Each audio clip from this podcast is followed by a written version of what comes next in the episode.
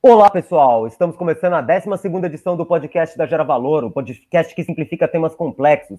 E, como sempre, vamos compartilhar conhecimento para os nossos ouvintes terem a oportunidade de passar por essa fase que difícil que ainda nós todos vivemos, né? É, a gente não tem uma vacina para Covid e o pessoal está falando de uma segunda onda, então a gente vem aí é, para tentar trazer, é, para tentar aumentar ainda mais o repertório de quem está escutando a gente, os conhecimentos, estratégia e as técnicas para os negócios.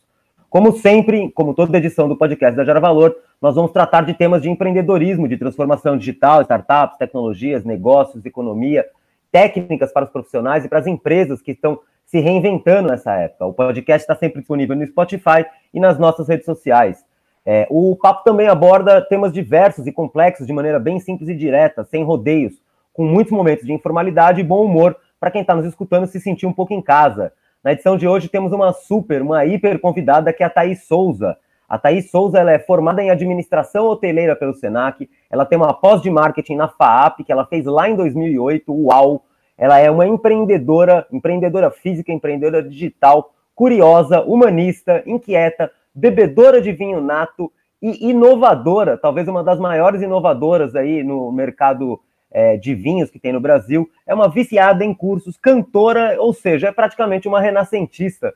Bem-vinda, Tatá! Super obrigado por aceitar o nosso convite para participar do nosso podcast e compartilhar sua experiência, seu conhecimento conosco e com todos os nossos ouvintes. Eu acertei tudo que eu falei aí, Tatá, ou ainda faltou alguma coisa? Oi, Gera, bom dia, que prazer estar aqui. Bom dia aí a todos os ouvintes do podcast da Gera Valor, é um prazer. Eu que estou muito feliz, eu estou assim, super animada em bater papo com você. É, você falou tudo. Sempre tem mais um pouco, na verdade, né? Mas tá, tá ótimo, tá ótimo aí a sua abertura. E tenho certeza que a gente vai trocar bastante. Espero que a gente consiga seguir aí na sua missão, né? Que é uma missão muito, muito bacana de compartilhar conhecimento, de trazer aí diversos olhares, de você conduzir esse projeto com, com tanto carinho. Então, vamos lá, estou feliz. Tá, tá, queria agradecer a você e dizer que essa missão ela é nossa, porque você tem uma atuação muito boa, muito forte, ela é uma presença muito grande no mercado hoje em dia, no mercado digital e também no mercado é, físico, né? Então eu tenho certeza, além da tua toda atuação em redes digitais, com marketing, levando informação para o pessoal, dando mentoria, consultoria e tudo mais. Então eu tenho certeza que a gente vai bater um papo fantástico hoje. É. Os nossos papos são sempre bons, né? A gente tem que tomar um pouquinho de cuidado, que nem a gente brincou um pouco nos bastidores, para a gente não, não, perder um pouco o foco e, e, falar muita piada e tudo mais, né? Mas acho que a gente tem muito conteúdo para trocar com o pessoal. É. É, vou começar com você. A gente vai fazer uma pergunta agora para você. Na verdade, são algumas perguntas. Eu queria escutar um pouquinho a tua opinião a respeito sobre isso. Você, Tata, você é formada no ramo de hotelaria e turismo, é uma empreendedora, é esposa de um empreendedor, é especialista em marketing, mentora de negócios e palestrante, certo? Como é que você conseguiu acumular todo esse repertório e como é que ele tem te ajudado a ajudar outros empreendedores nessa fase tão crítica e inédita que nós vivemos? Aliás, esse repertório, junto com o do João, né, é, que é o teu esposo e é um dos donos do Ouve Uva, eles foram responsáveis aí pelo pivô genial do famoso Ouve Uva. É, Para quem não conhece, o Ouve Uva era um restaurante físico, um bar de vinhos, uma charcutaria, um lugar absurdamente transformador e fantástico ali em Pinheiros, na Mateus Grow, e nessa época, da, nessa, nesse novo 2020 que a gente vive, eles passaram aí por um pivô, né, por uma alteração de escopo, como se diz na, no mundo das startups, usa muito a expressão de pivô, e o ovo e uva, que era físico, passou a ser um ovo e uva digital. Conta um pouco dessa história para gente, Tata, por favor. Como é que tudo isso, todo esse repertório está te ajudando nessa fase e principalmente está ajudando você a ajudar outros empreendedores? É isso mesmo, né? É, sim, Gera.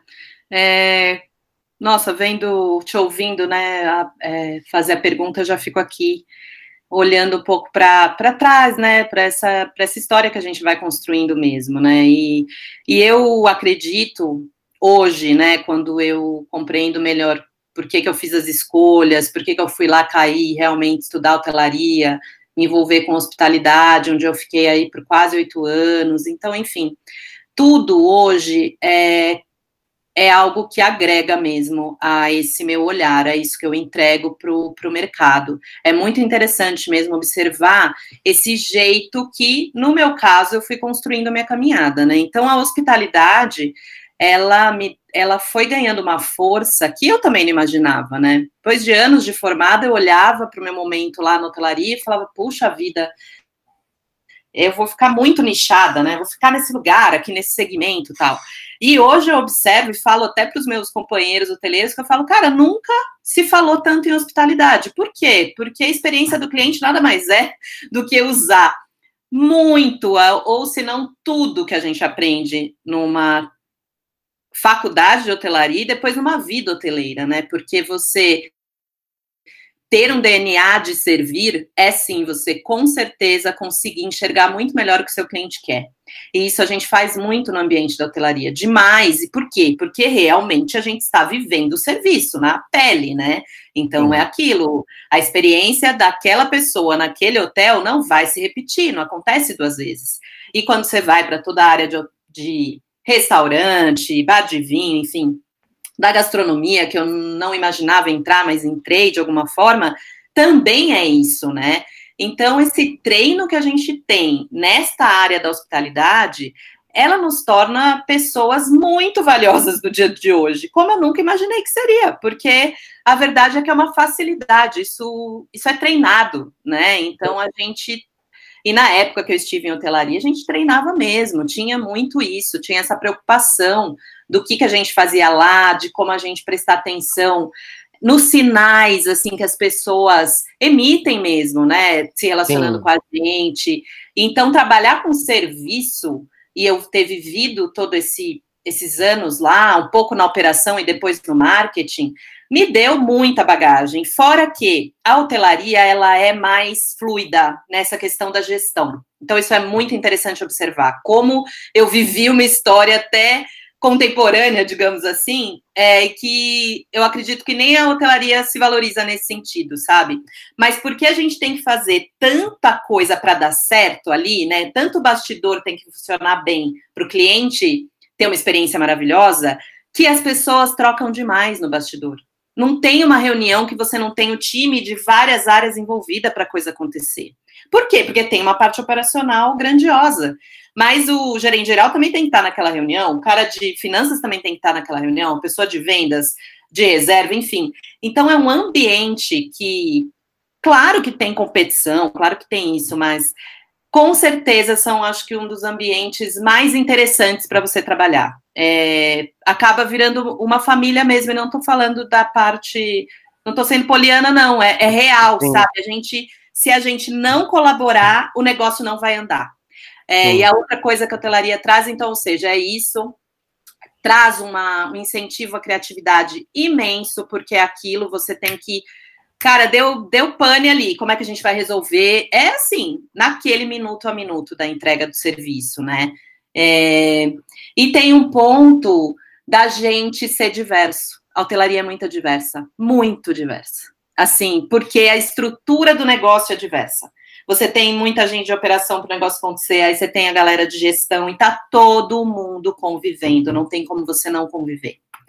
Então, olha quanto ensinamento, né, que eu fui ver depois. Então, eu acho que essa minha base me ajuda muito hoje. E depois eu fui buscar mesmo. Então, andar um pouco por pesquisa de mercado me deu muito esse olhar, né? Eu trabalhei dois anos numa boutique com. Eu acho que o que eu fui fazer foi assim: eu quero trabalhar com gente foda, essa é a palavra mesmo, sabe? Com gente é. que me faça pensar, com gente que me tire de algum lugar comum que é muito fácil me colocar. E em algum momento eu tinha uma intuição mesmo de que eu funcionaria melhor em ambientes assim, criativos, em ambientes que eu pudesse é, ouvir mais as pessoas, que eu pudesse pensar sobre elas, sobre as relações humanas. E a pesquisa me deu muito isso, né? Era pesquisa qualitativa. Hum planejamento estratégico, coisas muito profundas, pensadores envolvidos. Então eu vivi dois anos muito intensos e muito e de muito aprendizado, onde também eu já me enxerguei ali a Thaís que sabe fazer perguntas, sabe? A Thaís que, que consegue montar um roteiro interessante, que aprendi isso tecnicamente também, porque tem muita técnica, né, por trás da pesquisa e acho até que hoje em dia a gente está como tantas coisas, né? Eu acho que a pesquisa também entrou num lugar assim que parece que é facinho fazer pesquisa, né? E na verdade é, não, não é. Pesquisa é, é uma coisa extremamente complexa. É, Pois é. Então eu passei por isso e depois aí eu tive um encontro cósmico aí com uma pessoa que você conhece também, que é a Béia Carvalho, né? Sim, então, sim, a assim, Béia. Só pode, só pode ter sido cósmico, conheci, a gente viveu aí também intensamente quatro anos juntas, né? E aí com ela eu falo que foi minha segunda faculdade, assim, que é da faculdade Sim. da vida mesmo, né? Então, por todo o conhecimento que ela tem, por ter por ter entrado numa área também um pouco distinta para mim, mas é, que me deu toda essa, que me trouxe muito essa experiência de lidar com o empreendedor, né? Ali eu vivi muito esse esse perfil, né, de pessoa. Sim. E com isso fui ali, fui atendendo, fui dando mentoria, fomos fazendo os workshops e, e com isso ajudei, comecei mesmo a ver essa minha capacidade de ler, de enxergar a dor das pessoas com muita facilidade e de me conectar com elas, ou seja, de ter esse, esse jeito aonde eu, de alguma forma, fazendo as perguntas, entrando em contato com o momento desse empreendedor, eu conseguia tirar dele informações importantes para que eu pudesse direcionar, de alguma maneira direcionar caminhos, fazer ele pensar também, né? Ele parar ali Sim. naquele momento e falar, puxa, o que, que a Thaís falou para mim, né? Deixa eu olhar. Sim. Ou o que eu, a partir de, sei lá, ouvindo um pouco o cliente dele, ouvindo o time dele, mostrar para ele as informações de uma forma clara, ele também poder enxergar e falar, puxa, aqui eu tenho realmente que mudar um pouquinho minha atitude, né? Então, esse caldeirão de coisas e também a minha, os meus territórios de estudo, né, que seguem comigo, né, a filosofia, essa parte humanista que eu digo que é muito a parte da psicologia mesmo, eu tenho, Sim. eu tenho isso em mim, né?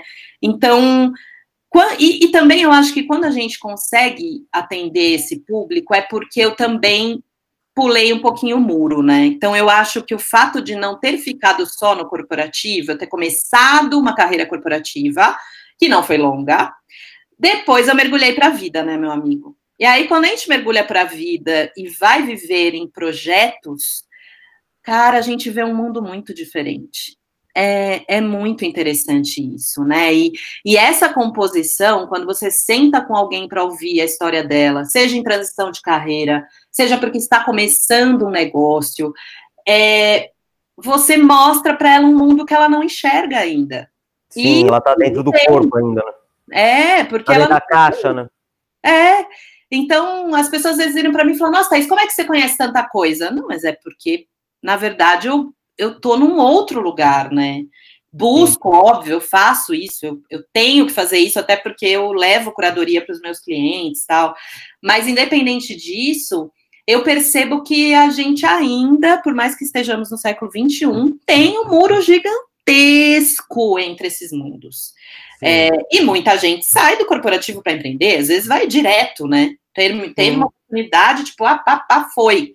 É, mas a gente precisa ter um caminho, né, nessa história que uhum. eu acho muito interessante quando a pessoa decide perceber isso antes de dar esse passo, né? Ou no começo uhum. Desse passo. Falar, ah, não, deixa, é. eu, deixa eu entender que mundo é esse que eu vou entrar, né? Além de ajudar no planejamento, né?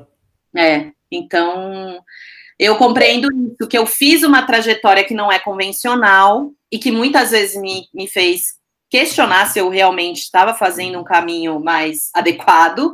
É, só que hoje eu vejo que é o que me, me proporciona poder entrar numa reunião com o time ou com o empreendedor sozinha e poder mostrar para ele algumas coisas que ele não viu ainda. É, eu acho que é, é, é, bem aquilo que o próprio Jobs fala, né? Que você só consegue entender aquilo que você fez intuitivamente no passado quando você olha para trás e liga os pontos, né? Exatamente. E aí a gente percebe que nessa sua fala, né, nessa sua fala agora, desse bate-papo que a gente está tendo, você fala muito a respeito da observação, né, do, do, do, do, fato de você observar o comportamento humano, né? E na tua fala também a gente percebe muito algumas coisas que é a palavra hospitalidade, né, e que isso acabou se transformando numa, aí sou eu que estou dizendo, né, mas é essa a interpretação que eu, que eu tenho agora, numa hospitalidade digital e você traz também a questão da diversidade e do que você chamou, que eu achei uma expressão fantástica, de gestão fluida, né? Ela é uma gestão que ela não é tão, não tem aquele organograma tão engessado, né? Você tem muita improvisação e isso é muito traduzido em criatividade no ramo hoteleiro, né? E você conseguiu trazer tudo isso para o mundo digital, porque o mundo digital precisa desse tipo de comportamento, né? E desse tipo de mentalidade do empreendedor ou do executivo, certo? Ai, Gera, com certeza, viu? Acho que você falou coisas muito interessantes. Eu acredito demais. Eu, é, eu procuro exercer essa inspiração mesmo, sabe? Porque eu entendo que a gente vive um, uma, um movimento e até uma pressão mesmo sobre nós, né? E tô falando de mim, tô falando de você que tem seu negócio, que precisa vender, né? Precisa se relacionar, precisa fazer a coisa girar. É, por esse lugar da expressão, né? Nossa, eu ainda não fiz aquele vídeo. Nossa, eu ainda não escrevi aqueles 50 artigos. E, e aí, isso eu entendo que a gente chegou num lugar onde. Mas peraí, né? Mas o que, que eu quero mesmo fazer desse digital, né? O que, que eu quero. É, como eu quero me conectar com essa potência, porque eu acredito, assim, muito que é uma potência digital. E é tão potente que ela pode nos levar para um lugar incrível e também pode nos colocar lá na lama, entendeu? Da frustração Sim. Diária e, e, completa, onde o que, que a gente faz com isso? A gente trava daí, daí a gente não faz nada. Aí não sai nenhum vídeo e não sai nenhum artigo, né? Porque a gente só fica com aquele lugar de que se eu não estou a todo momento à disposição, entregando conteúdo e compartilhando e tal, e pá, é, o meu negócio não vai sair do lugar. E eu questiono muito isso, né? Porque. E não é questiono porque. Questiono porque sou Thaís questionadora mesmo, vou questionar sempre, mas porque eu vejo no dia a dia, né? Eu atendo empreendedores de diversos portes, então como é que a gente quer colocar uma definição para todos os negócios, cara? Não existe isso. Então, é um negócio único, né? Não é. E, e, é muito louco porque a gente às vezes não acredita que é único, mas cara, é único. É único. Eu, eu faço as mesmas perguntas, eu tenho um roteiro de pergunta que eu mudo muito pouco, né, para começar um, um, atendimento. Sim. E olha, é totalmente diferente. É Não, o negócio, concorrentes trabalham de maneiras diferentes, por N motivos, né? Exato. É que negócios são feitos de pessoas, né? E pessoas, cada pessoa é única. Então você tem um grupo de pessoas num lugar A e você tem outro grupo de pessoas no lugar B. É, a conjunção de cada grupo de pessoas desse vai transformar seu negócio com uma característica própria, né? E além disso, tem a nossa relação com o digital, meu amigo, que também é cada um lida de um jeito. E aí Sim. a gente não costuma respeitar isso, né? Só que é uma base importantíssima para a gente começar qualquer trabalho, entender. Então, peraí, você como que você lida com isso, né? Porque a exposição ela vai, vai ser necessária, né? Mas vamos falar Sim. sobre isso. Então, como você lida, né? Gera lida de que jeito? Ah, não, Thaís, ó, eu não tenho problema. Me bota aí para gravar um vídeo, vou gravar. Tem outros que têm problema. Então, assim, não dá para a gente também desconsiderar isso, e não dá, é óbvio, para também se fechar de um jeito que você não está enxergando como que as coisas, né, e o movimento das coisas acontecem, mas essa obrigação eu costumo e gosto muito de falar na, na no, quando eu posso e, e tenho esse espaço, que a gente tem que lidar com um pouco de calma. E mais que isso, a gente tem que lidar com essa entrega de conteúdo, com todo esse cuidado que a gente precisa ter, só que compreendendo o que a gente quer como negócio, essa é a primeira pergunta. O que, que eu quero com a Gera Valor, por exemplo, né? O que, que você quer da Gera Valor? Sim. Cara, você tem sócios, então, assim, o que cada um quer desse negócio? É, essa é uma pergunta que eu percebo que as pessoas não se fazem. Elas vão fazendo, que é maravilhoso, claro, tem que fazer. Sim. Mas o que é que você quer? Porque o sucesso para mim não é o mesmo para você. Então, assim, dependendo da onde a gente quer ir, Aí sim, o caminho da comunicação, desse suporte, dessa onda que você vai girar, que eu, eu gosto de falar isso também, comunicação para mim é uma onda, né? Você, você vai lá e incentiva essa onda acontecer. Sim. E muitas vezes, dependendo do tamanho que você investe nessa onda, se você não tiver capacidade de entregar aquela onda que você gerou, o que, que adianta? Sim, não, não adianta é? nada. Fazer propaganda e não entregar não adianta nada, né? é, Tata, é, bom, a gente falou, né? A gente já tinha combinado, eu não vou te chamar de Thaís, né? A gente se conhece há muitos anos, graças ao Arthur e em outros amigos em comum. Mas é. Tá, tá. Aproveitando isso que você está falando e pegando um gancho em cima disso, qual que é a maior diferença que você enxerga entre a mentalidade do empreendedor e de um profissional que sempre trabalhou por postos em uma carreira profissional? E qual que é a maior dificuldade que você percebe quando um profissional pula de um lado para o outro para o balcão, né? Quer dizer, quando um, um, um, executivo, principalmente um executivo que passou 30 anos numa empresa ou 10 anos numa empresa e nunca teve uma experiência de empreender, pula para o lado do empreendedor e é, aí eu vou te fazer uma pergunta, usando situações engraçadas que eu conheço da vida, você tem muito também o lado do empreendedor é, que vai ou, ou para a empresa, porque a empresa que ele estava empreendendo fechou, ou até porque a empresa dele foi comprada, né? E quando ele é comprado, você tem ali um choque cultural da pessoa com a própria pessoa, porque ele estava acostumado a fazer o que ele queria, e da Sim. pessoa como organização, que as pessoas estão ali num pensamento em comum, num senso em comum, e aí entra um louco lá que está acostumado a fazer as coisas todo Ai, do jeito dele, né? Como certeza. é que você enxerga isso? Com certeza, Gera. Olha, é, bom, o que, que eu entendo, né? Claro que a gente vive uma. Nossa, é, é um. É, são anos aí que a gente tem alguns, né? Alguns de nós é, tomado um pouco mais de consciência do movimento do mercado de trabalho, outros menos, outros mais, mas enfim, a gente, todo mundo, acho que tem aí uma parcela de reflexão que deve se fazer, né? Sim, Até porque chega a geração nova, é aquele misto da geração, enfim, tem inúmeros. Não, trocando né? miúdos e falando português muito claro, a gente está vivendo um desemprego aí, infelizmente, histórico, né? Também, exatamente. Toda? É, além de toda essa parte difícil. Mas quando a gente fala essa questão do, do empreendedor, com o cara que fica no, no corporativo, né? O que eu. É, de hoje para frente, até de alguns anos para trás, né? Que eu já falo isso há um tempo, né? Eu entendo que, de novo, essas habilidades do empreendedor, que assim, não é do empreendedor, né? Mas de, de pessoas que têm isso, porque tem gente que tem isso na veia. Por exemplo, o João, meu marido, é meio isso, assim, é. Sim, Cara, é na veia, é muito mais que eu, inclusive, porque o meu jeito de empreender, eu nem. Eu sou assim, eu sou profissional independente, entendeu? Acho que isso até me traduz melhor. Eu, é, eu, eu, o João te transformou numa empreendedora, né? Porque você era uma é, pessoa. Claro, autônomo, estamos aí na luta, mas assim, eu não sou a pessoa que tem 20, 30 pessoas abaixo de mim, entendeu? Então, assim, agora, eu ajudo as pessoas que têm a lidar melhor com essa relação, claro, porque eu, eu acho que eu sei o quanto ela é. Tem tanta responsabilidade nisso, eu sei o quanto esse lugar desse líder ele é solitário, que eu entro por essa porta da pessoa que está olhando de fora para poder ajudar ele a lidar melhor com isso, a escolha que ele teve de ter Sim. uma empresa, de ter um time abaixo dele. Mas eu, não, eu em nenhum momento me considero a Thaís super desse lugar do empreendedor que vai, que quer abrir não sei quantas franquias, né? Assim, o João tem isso muito na, na veia dele eu percebo muito mais do que em mim, até de arriscar, né? Até de ser um cara que arrisca mesmo. Arrisca. arrisca, às vezes, coisas que eu falo, caramba, né? Que coragem.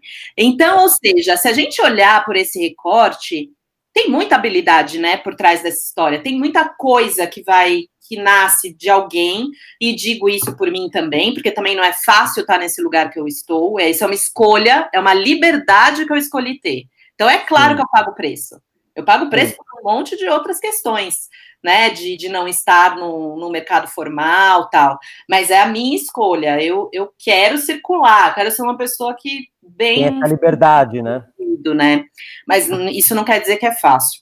Só que não. o que acontece? Eu vejo muito o quanto o mercado vai, vamos dizer assim, esse lugar do corporativo, o quanto ele precisa beber na fonte dessas pessoas e que essas pessoas muitas vezes estão lá dentro, né? Porque quem que, quem que precisa a gente obrigatoriamente empreender, né? Desculpa, isso não é para todo uhum. mundo, não é para não é para virar glamour, de falar, nossa, vem, vem para cá que é quentinho, que é gostoso, que olha sua liberdade, minha filha, nossa, você não agora você não tem mais horário, olha que maravilha. Então não, assim, é. Não eu, tem é né? O, o, Flávio, o Flávio Pripas fala muito que ele é. A pessoa precisa ser obstinada para poder empreender, né? Eu já digo brincando, é óbvio, né? Mas é, é mudei um pouco a, a, a, frase do Flávio, mas eu falo que a pessoa precisa ser atormentada, né? Porque É, não é, é, é, um outro espírito, né? É um espírito e completamente, o, uma velocidade é, completamente diferente, né? É. E o quanto é legal você pensar que essas pessoas também estão circulando lá, né? Nesse universo corporativo que precisa tanto, não é? Que precisa tanto hum. inovar. Então, assim, tá cheio também dessas pessoas com gana, com vontade de ter mais autonomia, com vontade de entregar e que são abafadas pra caramba por uma cultura de medo que tá em um monte de lugar. Então, pensa. Se uma pessoa tá lá dentro querendo fazer um negócio, não consegue. Aí ela olha para o outro lado do muro lá, tem muito mais chance dessa pessoa ir, né? Então, digamos que ela até nesse sentido estaria mais preparada, né, para ir para esse, esse caminho. Mas tem gente que está muito assim é, conectada com esse universo, né, do, do, corporativo, do jeito que ele funciona, como Sim. as coisas acontecem ali e tal. Então, eu muitas vezes já peguei, já atendi pessoas nessa transição. E e uma coisa que eu falava muito para elas, e falo ainda, porque eu acho que o primeiro passo é você ir, ir ao encontro do que significa empreender. Porque é, é muito legal quando você tem esse tempo, né? Quando você não é pego de surpresa pela vida e de repente você vai empreender por necessidade. Sim, né? é diferente, né? situação diferente. É. Então, você planejou o seu negócio, a Gera Valor foi planejada, o Digicomics foi planejado, é, é, bem diferente. E mesmo assim, ninguém está dizendo que não vai ser fa que vai ser difícil, vai ser, uhum. vai ser difícil de qualquer maneira. Você vai tomar tropeção, é. tem problema, tem dificuldade, você tem que resolver tudo, né? Tem uma questão aí no começo que ela é bem pesada, né? Total, Gera. E, eu, eu, e quando a pessoa está muito distante desse universo, né? Quando ela não experimentou, e o que é experimentar? É, por exemplo, você tem gente que vive o corporativo, final de semana faz outra coisa, cara. Tem outro Sim. projeto. Sim. Ah, tem um Instagram que sei lá o que. Então, ou seja, quando você experimentou alguma coisa que te tira desse lugar da, da segurança, digamos, da pseudo-segurança também, mas tem uma certa, né, uma certa segurança ali, eu já falo, bom, beleza, já pôs o pezinho lá, no, no outro lugar do muro, aí, como a gente está dizendo. Mas Sim. tem gente que não, tem gente que simplesmente fala, não, Thaís, o meu sonho é, sei lá, é ter uma marca de moda, sei é, eu conheço ah, uma meu, assim, ah, porque, porque se conecta comigo, porque. Não, beleza. Então Mas tá bom, mercado, você... né? É a pessoa que fala, eu vou vender o é, sanduíche do Gera. Pô, só o Gera come aquilo?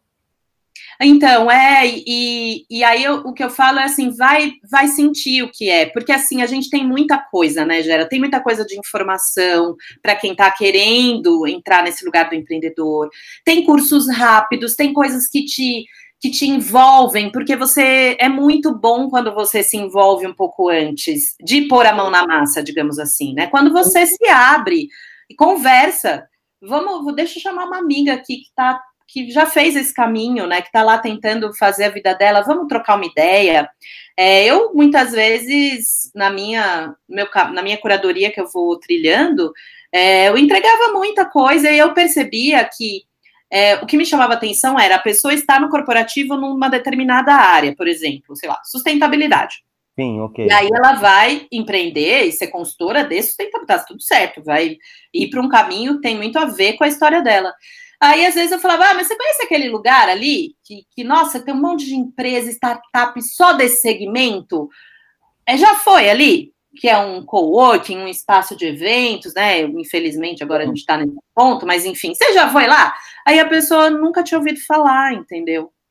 E aí que eu vi esse twist, assim, eu falava, ah, tá, é isso, né? A pessoa tá nesse segmento, mas ela tá dentro de uma corporação, então ela não olha para movimentos que estão acontecendo para além. Então, ou seja, o meu papel, assim, nesse lugar, é simplesmente falar para ela, ó, ó, você tem que olhar aqui, ó. Olha e a pessoa defina muito. Assim, ela fala, nossa, Thaís, olha o lugar, as, os lugares, as coisas que você está me apresentando, né? Então, você ter essa oportunidade de fazer desta forma, eu acho que é, assim, muito valioso, porque... Desculpa. Porque não é, é é muito é distinto, né? É distinto esse papel que a gente tem que começar a colocar na nossa cabeça quando a gente vai para esse caminho do empreender, né? Sim. Então, é, ele, é bem, é bem. Ele é bem diferente. O que eu queria te perguntar agora é o seguinte: você já teve algum caso, por exemplo, de uma, um executivo ou uma executiva que te contratou porque queria empreender, e aí, no meio dessa sua jornada transformadora, a pessoa se descobriu um intraempreendedor, é, parou de empreender e aí acabou crescendo de cargo dentro da empresa que, que já trabalhava. Você conhece algum caso desse ou você acha que isso é muito difícil ou que pode acontecer? Eu já vi, assim, Gera, já vi de diversos formatos, sim. Uma vez eu lembro bem que eu atendi uma pessoa com muita. Ela veio, assim, com a, com a questão de, de realmente empreender muito forte já tinha tentado, já tinha desistido, estava no corporativo é, e não tinha muito problema em estar no corporativo, sabe? Não era uma coisa assim, ai, não, eu não gosto desse ambiente. Não, ela, ela gostava e gosta, assim, do ambiente. Mas tinha aquela coisa, não, agora chegou a hora, eu tenho que fazer essa consultoria dar certo e não sei o quê, não sei o quê, não sei o quê. E a gente foi indo e ela estava numa entre safra mesmo, ela estava sem o trabalho do corporativo e entendendo que então o caminho da consultoria era o caminho dela, não tinha mais o que tentar voltar para o mercado, né? Sim. E, e aí, ouvindo, né? Ouvindo, porque o meu trabalho é isso também, é ouvir, ouvir, ouvir e ser ouvido, né? Acho que tem muito. Tem muita escutativa também, né? Nossa, Apesar de você não, é assim, né? você não tá como marketing, você pratica muita escutativa, né? É, e, e, eu não sei nem, assim, tem hora que eu não consigo nem traduzir em palavras o que é o que eu vou descobrindo, porque eu acho que é muito o meu jeito mesmo. Mas eu, eu tiro das pessoas, né? E eu mesmo vou ouvindo e vou compreendendo o que, que na verdade, ela está querendo dizer. E no meio do processo, eu estava muito agoniada, porque eu tinha que voltar para ela, quase que no fechamento da história, e dizer para ela que provavelmente o caminho dela era, era corporativo, entendeu? Sim. E como eu ia dizer isso para ela? Então eu estava ensaiando, né? Porque eu também não, não é meu papel falar, né? Olha, é para cá que você tem que ir, não é isso, né? A gente vai descobrindo juntos, é óbvio. Mas eu estava com aquilo para eu falar, não, eu tenho que, de alguma forma, por um acontecimento, por um, um caminho aqui da, da nossa, do que a gente foi fazendo de dinâmicas, deixar isto claro para ela. É, e eu não precisei, ela mesma. Ela se ela foi fazendo algumas reflexões e a vida foi abrindo espaço para ela no corporativo. E aí ela, ela chegou para mim no dia dessa, dessa desse encontro que eu estava agoniada e falou para mim: eu acabei de fechar, vou voltar. E, e hoje, passado vários anos, porque isso fazem anos, ela, pelo que eu tenho acompanhado dela, ela é consultora. Então, olha só que louco. Não é que ela se estabeleceu ali naquele lugar, ai, nossa, eu vou ser alta executiva e daqui ninguém me tira. Mas naquele momento, o que ela precisava era esta segurança, sim, era esse lugar que desse algo para ela, para ela ter uma, um ponto ali de sobrevivência, um ponto de, de respiro. E ela viu a oportunidade, a oportunidade era para ela, cara, era, era dela aquela oportunidade. E, então, Olha que, que louco, né? Não era um sofrimento para ela, muito diferente para mim. Hoje, quando eu, eu penso, assim, não estou, claro, falando que nunca vai acontecer, mas a estrutura corporativa, para mim, ela me faz mal. Me faz mal, assim, é, fisicamente. Você sabia então, que. É diferente do que a gente observou ali com ela. É, mas é muito interessante, né? Porque foram três, quatro sessões para essa compreensão vir para ela porque o que para mim logo de cara foi, foi, foi ficando muito claro rapidamente que ela estava tinha uma coisa de uma de uma forçação de barra, sabe, naquele momento. Sim, sim. Então, olha como a gente é como ser humano, né? É essas armadilhas que a gente faz e que a gente faz mesmo. É, e, então, eu, eu sou muito. Eu fico muito feliz, assim, quando alguém fala para mim, não, eu quero sim fazer a mentoria com vocês, sabe? Eu falo, olha, que maravilha, porque é, o meu jeito de fazer é esse convite mesmo a um a esse processo do reconhecer, sabe, do, da consciência e de, e de ter essa coragem de se abrir para o que eu chamo das tais obviedades que passam por nós e a gente não enxerga. É, eu tenho o, o prazer e a, e muito, assim, é muito transformador quando a gente mostra essa obviedade para o empreendedor. Porque, cara, é muito rápido. Quem empreende é isso. Quando ele enxergou aquilo e você é falou. Oh, Nossa, na outra semana ele me manda, começa a me mandar o WhatsApp, Thaís, ó, já aconteceu isso, isso e isso. Então, assim, e por quê, né? Por que isso? Ah, Thaís, mas é, precisa de você? Falei, bom, é, eu entendo que o cara que abre, que tem toda essa coragem, que vai, que, é, que se arrisca, que tem a sua empresa, aí depois começa a contratar e vai crescendo. O que acontece com ele? Ele fica sozinho. E aí Sim. o que acontece com ele? Ele essa energia do início, cara, ela não vai com você para sempre. Não, você ela tava agindo, tem uma hora né? que ela diminui um pouco. Entender o que eu tô falando, você vai.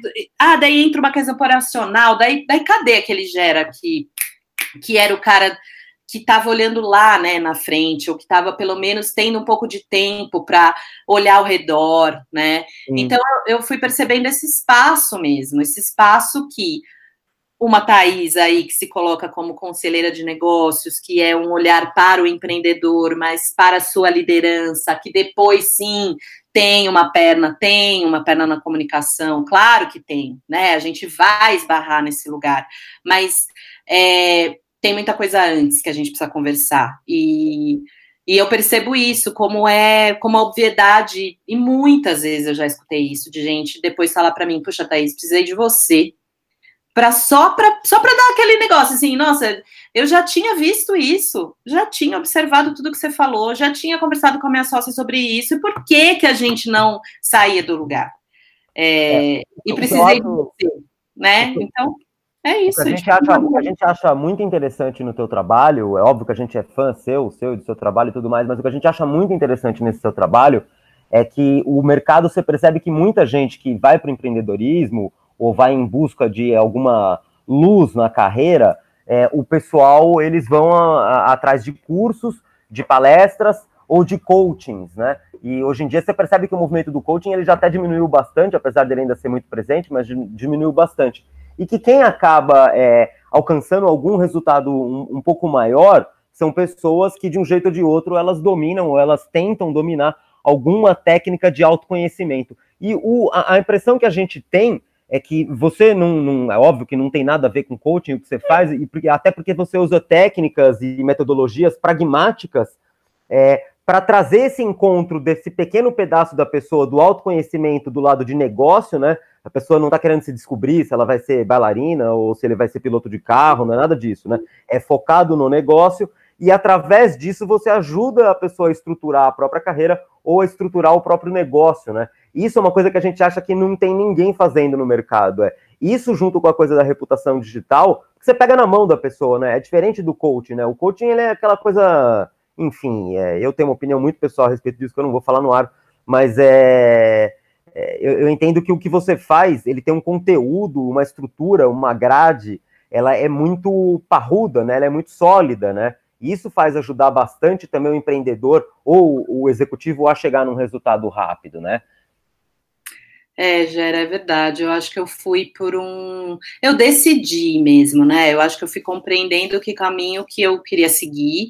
E claro que tudo isso é, é renovado, é revisitado, né? A todo momento porque eu sou essa buscadora mesmo, isso está em mim, né? Então não adianta, eu vou, vou seguir assim até o final.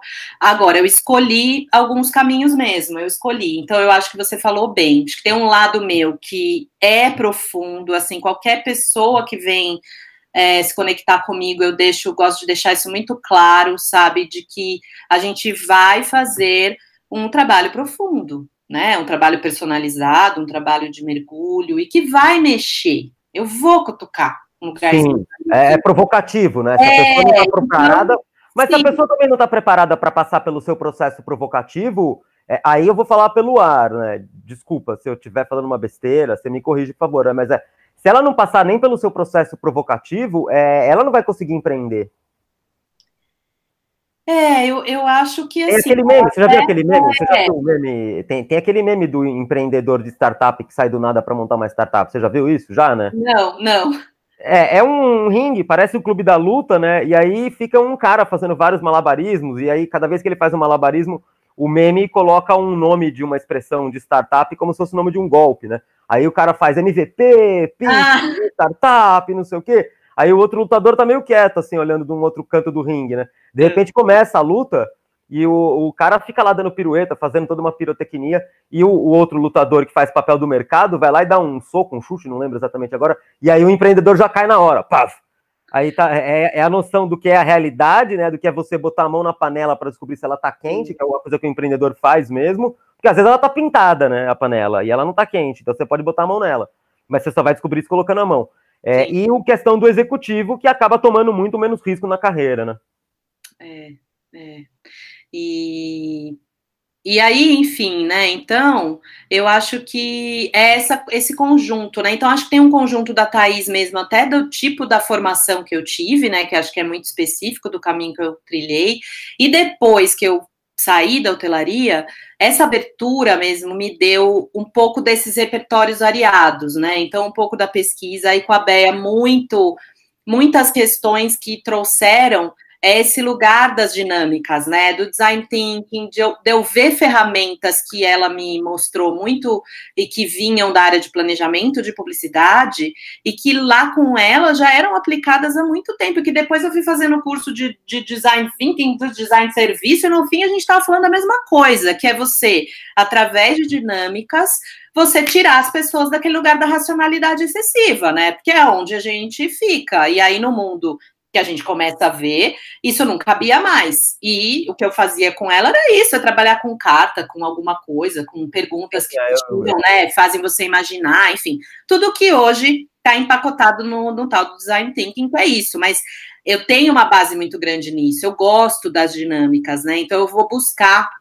esse lugar é, que tem hoje muitas, né? Muitos lugares de referência. Então, eu fui até estudar isso na área de eventos, porque me interessa, eu sou curiosa e eu acho que a gente tem que fazer cada vez desses rituais, né? Principalmente agora no digital. Então, como é que a gente melhora esses rituais? Eu sou curiosa, e tudo isso tem, tem ferramentas, cara, é muita ferramenta, né? E, as, e a última que eu fui atrás, porque aí indo mais para Thaís que quer estudar o ser humano, né? Então, isso é, eu tenho feito através da filosofia, né? E aí eu tenho um, um, uma pessoa em casa, né, que me ajuda muito, que é meu pai, que é teólogo e filósofo e um apaixonado pela filosofia contemporânea, e que nessa minha fase adulta é, é demais a nossa troca, de um jeito que eu também não imaginava que, que iria para esse lugar, né? E, e hoje é, e hoje é, e me ajuda a lidar com a vida e a lidar com as minhas questões.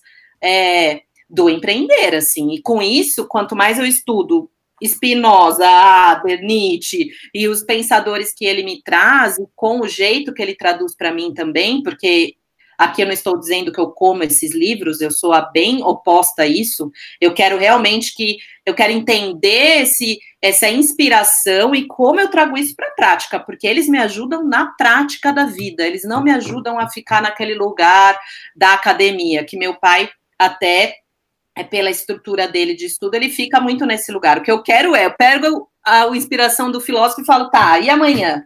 Como eu melhoro minha reunião? Como é. eu deixo o meu empreendedor mais firme e seguro no seu propósito para que ele engaje o time dele, porque às vezes nem ele está com essa segurança, então ele não passa isso para o time. Aí sim a filosofia me ajuda. E nessa busca também descobri é, professor de psicologia incrível, que eu estou lá envolvida em grupo de estudo, porque eu, a minha linha de estudo é em Jungiana, é nesse lugar da luz e sombra, então eu tenho pesquisado muito como a gente se relaciona com isso e como a gente e como isso impacta a nossa vida, impacta demais. Sim. Isso é do ser humano, né? Nós somos luz Sim. e somos sombra. Então, quando a gente se afasta desse olhar, de encarar essas sombras também, isso dificulta muito a nossa tomada de decisão. É, e aí eu encontrei na filosofia positiva um outro porto, porto interessante de pesquisa. Então, eu fiz esse ano uma certificação em trabalho de, de filosofia positiva para o mercado de trabalho. E aí eu realmente me apaixonei. Há, há, muito tempo eu gosto desse tema da liderança. Com essa certificação, eu fiquei ainda mais é, com vontade de falar disso, né? De falar dos estilos de liderança, sobre esse viés desses desses pensadores, né? E o Adler é um grande pensador nessa estrutura disso que eu fiz. Também, Gera, a gente volta para o mesmo lugar. Qual é a base disso? Dinâmica, cara. É Sim. pergunta, é você provoca daqui, daí você aprende como a pessoa funciona e como é legal você fazer isso no seu time, porque é muito louco, né? Às vezes a gente tem um sócio e a gente não conhece como ele funciona. Sim, a gente não exatamente. sabe como ele reage num momento de estresse a gente precisa compreender o que é o funcionamento dele. E o nosso, né? Óbvio, nessa a gente está também se abrindo, né? É, a questão da psicologia. Ela... É muito fácil, vai ficando mais fácil, entendeu? A questão da psicologia, ela é, acho que, ainda mais importante, né? A gente fala muito disso aqui na Gera Valor, mas a gente tem percebido outras empresas, outras pessoas, outras consultorias, eh, institutos de pesquisa e tudo mais, falando que a próxima transformação, a próxima onda, né? A gente vive aí a indústria 4.0, né? Comex 4.0, uhum. logística 4.0, hotelaria 4.0 e tudo mais. O pessoal está dizendo que a quinta onda ela está relacionada ao autoconhecimento e a essa questão da psicologia, né? Quando você traz isso para o mundo corporativo, e aí falando mesmo do mundo corporativo, né, que a gente fala tanto também, é, e é a ideia aqui do podcast, e você é, é o teu público, é o meu público também, uh, a gente percebia muito, pelo menos em tudo que a gente já viveu corporativamente até hoje, né? Eu, eu tenho aí, se for juntar tudo, deve ter uns entre idas e vindas, uns 10, não, 10 não mais, uns mais 18. mais. É, é, não, eu fiz a história da Calquifim, eu devo ter uns 20 anos corporativo, é mais ou menos isso, é, uns 20 anos é, corporativo. É o cara do corporativo. E tenho aí uns 5 anos de empreendedorismo agora com a Gera Valor, mas eu já tive outros, é, outros uh, teve a, a, startup do cuidador de idoso do Titi, teve a Calquifim com meu pai, enfim, teve algumas outras coisas que eu acabei fazendo. Mas você percebia em todo esse histórico que a, a questão de Freud e Jung, ela, é, ela é muito falada, né? Então tem muito material que passa. Na minha opinião, ficou até um pouco massivo. Tem muita gente que lê aquilo e fala: não vou ler esse tal de Freud, não vou ler o tal de Jung, e nem tá nem aí para essa história e não tá de olho nesse movimento da onda 5.0. Mas tem alguns nomes, que é, por exemplo, o Winnicott, o Lacan e o Skinner, que você é, percebe eles no dia a dia já, eles estão extremamente introjetados na vida de todo mundo, né, na personalidade de todo mundo e nas empresas, mas que eles não estão tão falados, né? Você pega na história do Lacan, aquela questão da teia da comunicação, é, querendo ou não, aquilo é uma das mães da inteligência artificial, é um dos pilares. Na questão do Skinner, a, a história do reforço, né? Que é, eu brinco que é muito que é o biscoito do cachorro, né? Que é você tá numa empresa, pô, eu já trabalhei em empresa de 15 mil funcionários. É, eu, eu, falava parabéns para as pessoas quando eu achava que as pessoas tinham feito um negócio que era anormal dentro de uma empresa de 15 mil funcionários. Mas tinham pessoas que falavam para as pessoas fazer o próprio trabalho das pessoas e as pessoas faziam o mínimo possível e a outra ia lá e dava parabéns, né?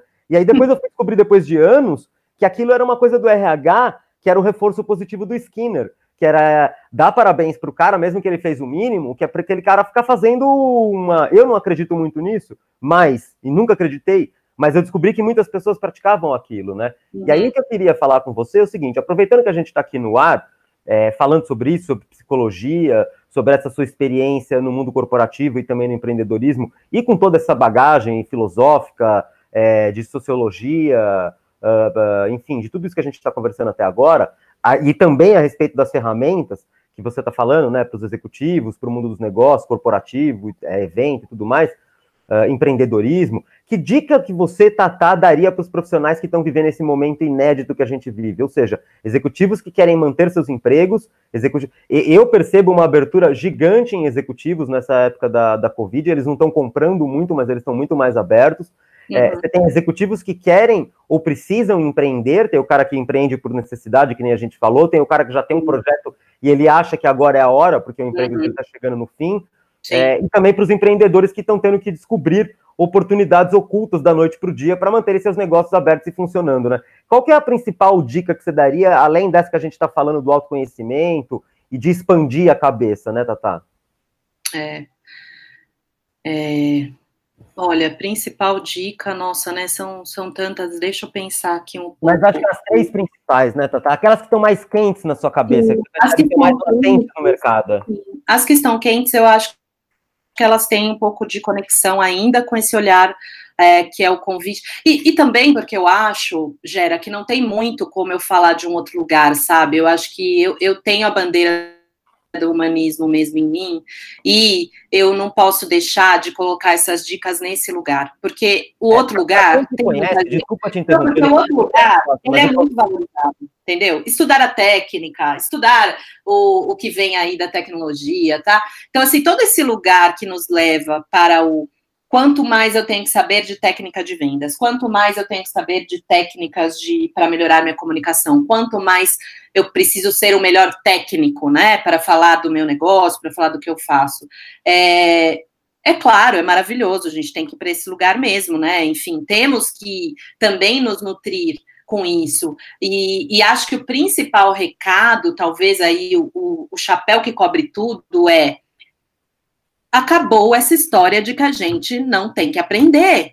Inclusive, nós temos que jogar fora um monte de coisa que a gente aprendeu.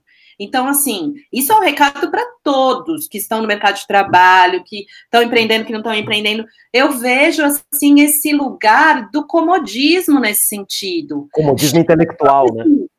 Com muita coisa acontecendo de graça esse ano. Muito mais do que todos os anos. E eu sou uma pessoa que que vou, que vou em evento, que pago o curso, que vou. Eu sou essa pessoa que invisto nessa educação.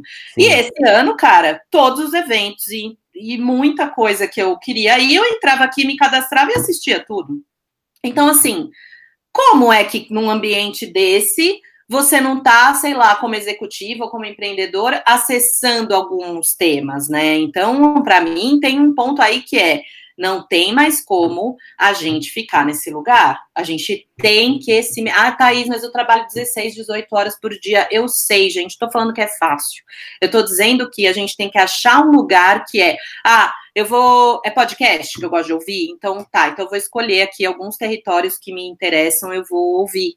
Pelo menos eu vou acessar outras pessoas, né? Então, para mim, esse, esse é um lugar que a gente muitas vezes é, ainda tem essa visão de que eu me formei, eu fiz a pós, olha, já está tudo check aqui, então agora é bora para a vida. E não, tem muita coisa que a gente tem que aprender, muita, muita, muita, sem parar. É, agora, além da técnica, o que, que a gente tem que olhar? A gente tem que ter esse olhar mais holístico mesmo. E quando a gente fala desse olhar holístico, eu acho que o tema da liderança é imprescindível, tá? Para mim, cada vez mais compreender que o que a gente aprendeu do jeito de liderar tem grande chance de não ser o jeito de liderar agora. E isso é. está em nós, tá? Porque se eu faço um exercício aqui, convido todo mundo a fazer para um minuto ou cinco minutos e olhar um pouco para trás e ver o que, que as lideranças que você teve de contato até hoje te ensinaram. O que, que elas passaram para você? Escreve no papel.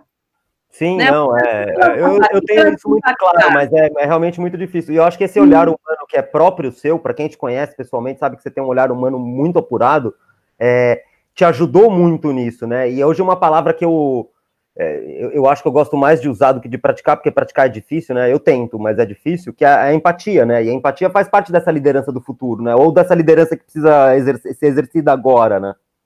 Ah, eu, eu acho sim que a gente tem que compreender que tem coisas que a gente fica repetindo e que não dá mais para repetir. É simples assim, entendeu? Então, ah, não, não sei, Thais, ai, não quero, ai, não sei o que, tá difícil. Sim, é muito difícil, gente, mas assim, é, é uma outra forma de dar feedback, é uma outra forma de conseguir engajar as pessoas, é uma outra forma. Só que a gente tem um monte de raiz que não foi legal. Não foi legal comigo, não foi legal com você, não foi legal com um monte de gente.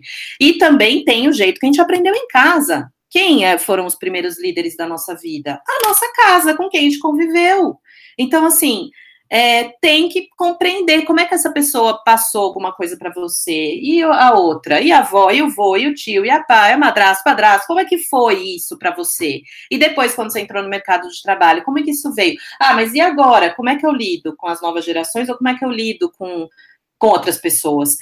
Tem que estudar, tem que compreender, assim como estudamos outros temas, né? E parece que o liderar ficou num lugar assim, ah, não, só quando eu, quando eu assumi aquela posição lá na empresa, tá tudo certo, eles vão me colocar num treinamento, aí tá beleza. Então fica um negócio meio que parece que ou tá dado, ou parece que a gente sabe, a gente vai seguir a cartilha que alguém ensinou. E olha, o que eu tô vendo do futuro é que realmente, assim, é um ponto importantíssimo para a gente se conectar, para a gente compreender um pouco. Um outro tema é que, enfim, eu acho que está dentro dessa história, é, eu, eu também me conectei com ele há pouco, eu fiz um curso sobre isso, se chama Segurança Psicológica. Então, também convido as pessoas a pesquisarem sobre isso. O que, que é isso, Tata? Eu tem também não sei. É, fala é, rapidinho uma, pra gente o que é isso, por favor. Tem um livro aí, tem um livro de que não tá, parece que não tem traduzido para o português ainda, mas é a Amy, que é uma pesquisadora há 20 anos aí nessa questão de desenvolvimento organizacional. Amy Edmondson, se não me engano, estou falando direito o nome dela, e tem um TED dela, e o livro se chama Fearless Organization. Uau. E aí, nesse livro, ela, ela explica bem direitinho assim o lance da segurança psicológica, mas é, isso é um tema que veio, surgiu, a partir do momento que o Google lança aquela pesquisa de clima, de como é que você tem, tem um clima de pessoas que trabalham a favor dos projetos, da performance, alguma coisa assim, há uns anos atrás, né? O Google lançou esse paper, e eu lembro da época que lançou esse paper, eu lembro de circular essa coisa. Ah, vamos entender quais são os formatos ideais, né? Como que a sua empresa tem que estar tá para aquilo funcionar. E olha só, hein, faz tempo isso. E ó, esse assunto foi, caiu, foi, caiu mesmo, mas agora tá vindo com mais força. Por quê? O que, que é a segurança psicológica, né? Assim, sobre esses aspectos desses autores, claro, não estou mega aprofundada no, na história, mas é a gente, a gente tem que ter uma base nas empresas para a inovação acontecer, né?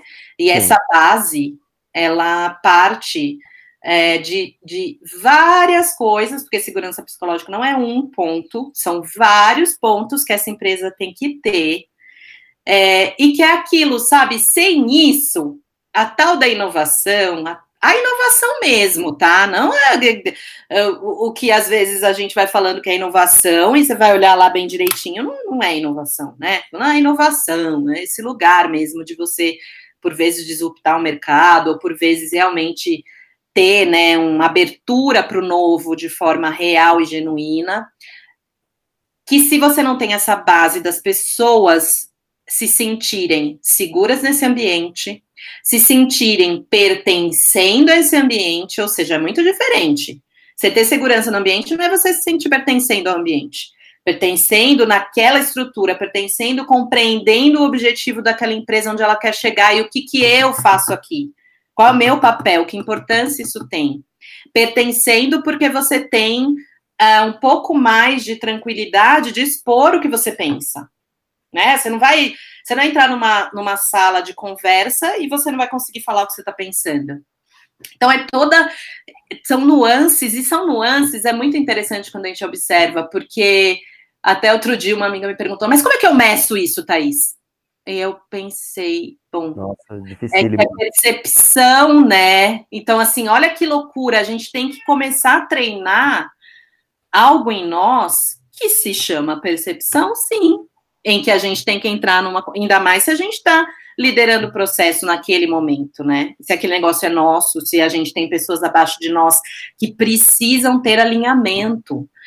Então, são camadas aonde você primeiro dá essa base de segurança, depois a pessoa tem que se sentir pertencendo, depois ela tem que se sentir apta, né? E, e, e num ambiente onde ela é aquilo, onde ela, eu posso falar o que eu penso, né? Sim. Então, é muito maluco, porque ao mesmo tempo que você olha e fala assim, nossa, mas isso aqui é um ambiente que não existe, é um ambiente de pura doçura, sabe?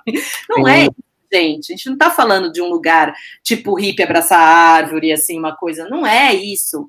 É simplesmente a questão da liderança em que a gente está falando de você moderar ali a firmeza com a gentileza. É isso, entendeu? Sim. Ai, nossa, que, que, que, coisa mais linda. Não, gente, firmeza é firmeza. Firmeza é alinhamento, firmeza tem objetivo, sim, para alcançar, firmeza... Não, tem, tem, processo, tem software, tem processo, é humano, tem, né? Pô, tem um monte de coisa linda na firmeza, que eu, Thaís, já sei que é o lugar que eu tenho que aprender, porque não é o lugar onde eu ocupo de uma forma fácil. Ah, mas e a gentileza? Pô, a gentileza é isso, né? A gentileza é, é esse humano, lugar né? que falou, da empatia, do acolhimento, do você, Sim. do relação, de como você entra nas conversas e se faz e se faz estar ali, né? Como as pessoas te veem, como você. Então, assim, gentileza, respeito, né? Você, poxa, então vamos respeitar, né? Todo mundo de verdade. E o que, que é isso, né? Em que bases nós estamos falando isso? Essa é o lugar do exercício da liderança democrática, que eu, né, eu acredito que é a que a gente tem que exercitar. E em nenhum momento essa liderança ela é, é, é treinada para a gente ser permissivo, por exemplo. Não é permissivo, porque o permissivo cai para quem é gentil demais. Então, para quem entende a balança para o excesso da gentileza. E aí, de uma forma bem clara, sou eu, entendeu? Então, o meu caminho é muito mais pender para balançar nesse lugar, para gangorra nesse lugar, desculpa, não é balança, para gangorra nesse lugar. Então, o que, que a Thaís tem que treinar na vida dela? As características da firmeza. E olha que exercício assim que você fala, puxa, né? Pare para pensar, porque assim, a gente lidera a todo momento, não é porque eu não tenho 10 pessoas abaixo de mim, 20, 30 mil, 2 mil, que eu não estou liderando. Eu lidero qualquer conversa que a gente entra, qualquer negociação que a gente faz para vender nosso peixe. A gente está no momento em que a gente está liderando.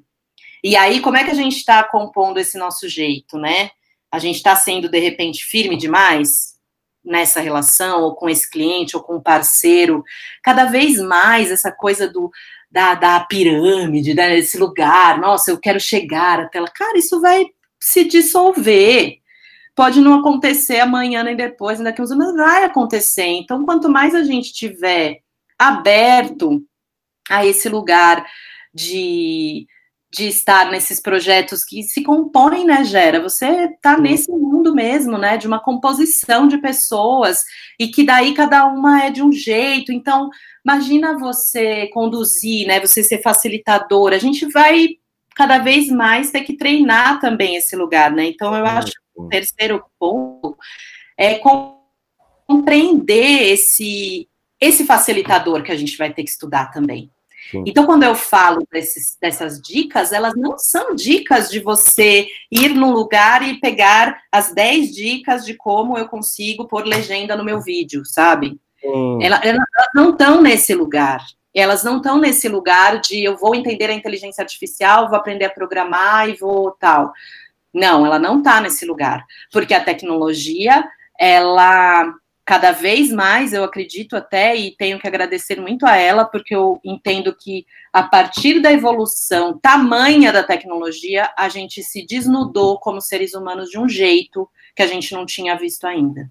E a coisa foi tão aparente que assim, se a gente não olhar logo para esse ser humano, a gente vai fazer da tecnologia uma coisa assim bem dark, né? Porque é, é a gente que está enfim, pilotando é. um pouco esse lugar, né? E aí Sim. a gente foi se abrindo, porque a, a rede social é isso, escancarou um monte de coisa. Sim, a, sim, sim. Sombra. Então, é, né, quando a gente fala desse, desse lugar do racismo algorítmico, né, que eu descobri também há pouco tempo, desse lugar, eu falo, gente, o que, que é isso, né?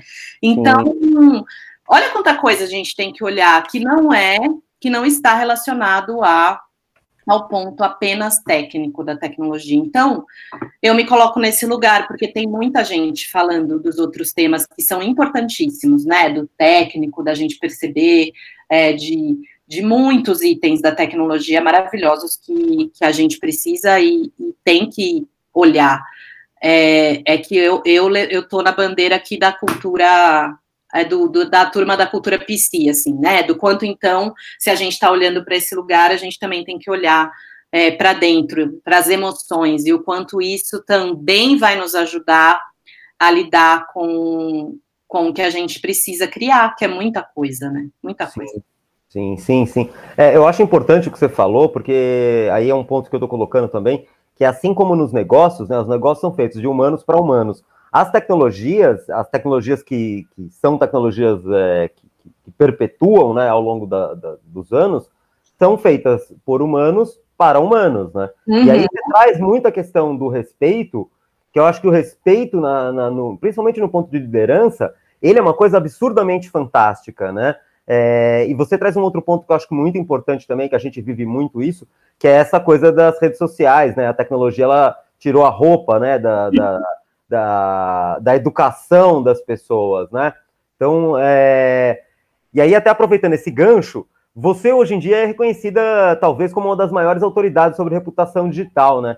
E nós aqui da Gera Valor, a gente acha que esse tema é vital para os tempos atuais, né? Até porque a gente está falando disso que a tecnologia desnudou as pessoas, né? As pessoas elas se sentem à vontade para falar tudo quanto é tipo de abobrinha nas redes sociais, né?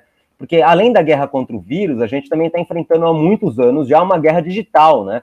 Eh, você tem fake news, bullying digital, crimes, violência, Recentemente, a gente tem vários casos onde as vítimas são filmadas em situações constrangedoras, né? Como carteiradas. É, teve aquele caso da menina do Rio de Janeiro, né? Que ela ficou falando um monte de groselha lá uhum, pro verdade. hospital, uh, brigas expostas. Uh, teve a menina que brigou em cima do carro lá de biquíni, que a outra jogou uma garrafa de água. Você tem os casos dos pornôs de vingança, que a gente tratou aqui no podcast da Gera Valor com a Kátia Kalil, que é a, a atriz que deu vida para Fabi Grossi no projeto do Unicef e do Facebook.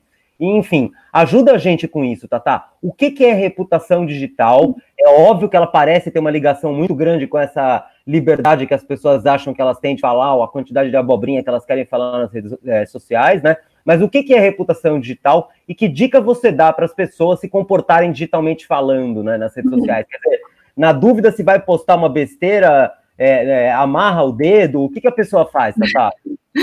Ai, olha, Gera, eu você é muito gentil, né? Tudo é a maior autoridade. Não, não sou assim. Né? É isso, né? Enfim, mas o jeito que acho que tem que ter uma ressalva muito grande que eu, eu falo também no, nos, nos workshops e cursos e tal, que é eu, Thaís, convivo com essa rede social, com essa brincadeira toda ali, quando o Facebook era em inglês ainda, né? A gente ia lá e, e tentava ajudar as pessoas, é, ensinava os empreendedores a abrir página no Facebook. E eu aprendi a olhar para esse ambiente desde o início. E talvez isso até me até me, me, me dê não só coisa boa para hoje, tá? Porque eu acho que daí eu fiquei noiada até demais. Mas eu olho para esse ambiente como plataformas de negócio. Eu aprendi assim, né? Eu aprendi a olhar para todo esse universo como um espaço de aonde eu, eu, cara, é isso, eu tô querendo, claro, eu vou compartilhar conteúdo, claro, eu vou trocar com as pessoas, claro, é sempre sobre pessoas, né, gente, graças, ainda bem que tem uma pessoa do outro lado, ainda não tem robô, mas não sei como vai ser daqui para frente, enfim, mas é, eu sempre, eu fui treinada com esse olhar, então eu sou muito, eu tenho muito cuidado mesmo, e, e às vezes até, é o que eu falo, até exagero, mas é, isso acabou vindo em mim pelo, pelo processo que eu passei, porque era treinar muito empreendedores, né, de diversos portes, de momentos. Então, era sempre esse olhar para que a pessoa também tivesse ali é, com, uma, com estratégia, né, com planejamento. Então, reputação digital, eu brinco é aquela página em branco, que hoje nem a gente tem muito essa página em branco mais, né, mas às vezes a gente acha que tem. Mas a reputação digital se você olha para ela com estratégia, ela é sim esse espaço aonde você vai lá e fala: bom, eu quero ser vista assim. Eu quero construir um caminho que me coloca como pessoa, como empreendedora, com o meu negócio, é, usando esse ambiente que, que nos traz, né, muito, que nos permite se expressar e, e de uma forma assim com muitas frentes, né, com muitas possibilidades, até com um investimento que, claro, a gente não tira o investimento da conta, mas ele, ele sim pode ser mais acessível do que já foi há um tempo. Agora, a pergunta é: você vai lá e coloca seu nome no Google e vê o que vem? A gente tem que colocar, gente, de tempos em tempos. Sim. E aí é que está o negócio da reputação digital. Porque se eu coloco meu nome lá e vem coisa que eu falo, caraca, assim, nada a ver, né? Ou, puxa vida, olha, olha, olha só, né, para os lugares que eu passei, mas assim, faz sentido, não faz? Então, assim, por vezes a gente se distancia desse lugar, mas é o primeiro lugar que a gente tem que analisar. O que está acontecendo com a gente, né? Eu coloco ali, é, vem o quê? Ah, eu vou num LinkedIn, como é que tá lá o meu perfil? Traduz, tá bacana? Responde, entrega, né? Porque, de novo, esse é o lugar de circulação que a gente tá. É, não tem mais como a gente não jogar esse jogo. E se a gente se afasta, as coisas podem acontecer a revelia da gente. Daí eu acho que é um pouco pior, né? Você entrar lá e começar a que marcou você, que as coisas estão acontecendo e você não tá minimamente tá né? responsa daquilo, né? É, então, eu, eu, eu uso a reputação digital muito nesse sentido. Gente, a responsabilidade é nossa. Você diria que a rede social, hoje em dia, é o novo happy hour, né? Então, o que, que, você está fazendo ali, né? O que, que é? Toma cuidado, é, né? É, então eu acho que a responsabilidade é nossa, e aí eu, eu cito lá o, o Harari, maravilhoso, né? No Roda Viva que ele participou. Nossa, eu recomendo para todo mundo assistir aquele Roda Viva do Harari. Harari. Do Yuval Harari, do Homo. Ai, falei o nome dele certo, né? Foi até olhar o livro aqui. É Yuval Harari, do Homo Deus, Homo Sapiens, aquele escritor desses livros. E ele no Roda Viva foi tão claro o Roda Viva dele nesse sentido do mundo que a gente está vivendo, sabe? E, e, ele falou isso, ele falou, quanto mais a gente se distanciar desse lugar, da gente compreender o que a gente está fazendo nesse ambiente digital, os algoritmos mandam na gente, entendeu?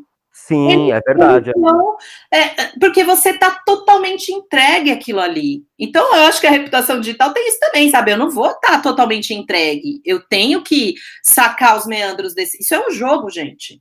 Então, deixa aí, peraí, que eu tenho que sacar os meandros desse negócio, entendeu? Porque se eu compreendo mais a mim, aí o Spotify pode me falar algumas coisas ali, eu, peraí, é, eu não sei não, entendeu? Se você está acertando tanto. ou também, ou também o que, que eu estou mostrando para os algoritmos, né? Porque, na verdade, isso é uma conversa bem íntima nesse sentido, né? Por onde a Thaís navega? Né? Que as coisas voltam para a gente também dentro daquilo que a gente vai olhar, certo? Então, Sim. eu acho que é, também tem esse exercício, né? Muitas vezes as pessoas falam mal da rede X, né? Ai, não, mas que lá só tem porcaria. Então, peraí, mas. Será? Né? Eu, assim, pelo menos, né, onde eu vou lá, sei lá, eu estruturo um pouco as coisas que eu quero ver naquela rede, né? Que tipo Sim. de inspiração eu vou pegar ali. Então, por exemplo, o meu feed, eu tô vendo ou gente que eu quero ver, ou é, notícia. Exatamente, né? o meu também é.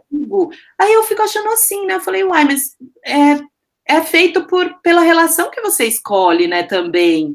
Então eu acho que a gente tem que cada vez mais estar aberto a aprender também, sabe, o que se faz nesse universo, a entender que a gente tem que pensar um pouco também, às vezes, antes de publicar algo, antes de responder algo, antes de é, de de repente assumir algumas posturas, e não é certo ou errado, é simplesmente compreender que a cada passo que você dá, é, há uma responsabilidade sobre isso. Então, assim, as consequências estão aí, e, e, eu acredito, sabe, sigo acreditando na força que o digital tem quando a gente quer fazer coisas grandiosas, né? Então, ela tem, ele tem, ela tem sim essa força, ela tem de reverberar, de chegar onde tem que chegar, de que com o investimento certo, pensando na pessoa que você quer atingir, você chega. É, tão, é bonito ver isso, entendeu? É bonito quando você vai criando uma comunidade para um cliente e você sugere lá, olha, tem que investir um pouco no Google, vamos fazer um, um teste, vamos fazer com uma pessoa bacana, com um especialista, vamos criar esse lugar que as mais pessoas vão chegar no seu site, e isso começa a acontecer, e isso gera negócio, cara. Então, Sim. assim, é, é, bonito você conseguir fazer essas conexões acontecerem num ambiente digital para um pequeno empreendedor, né? Sim, Precisar ser uma multinacional lá como muito tempo precisou.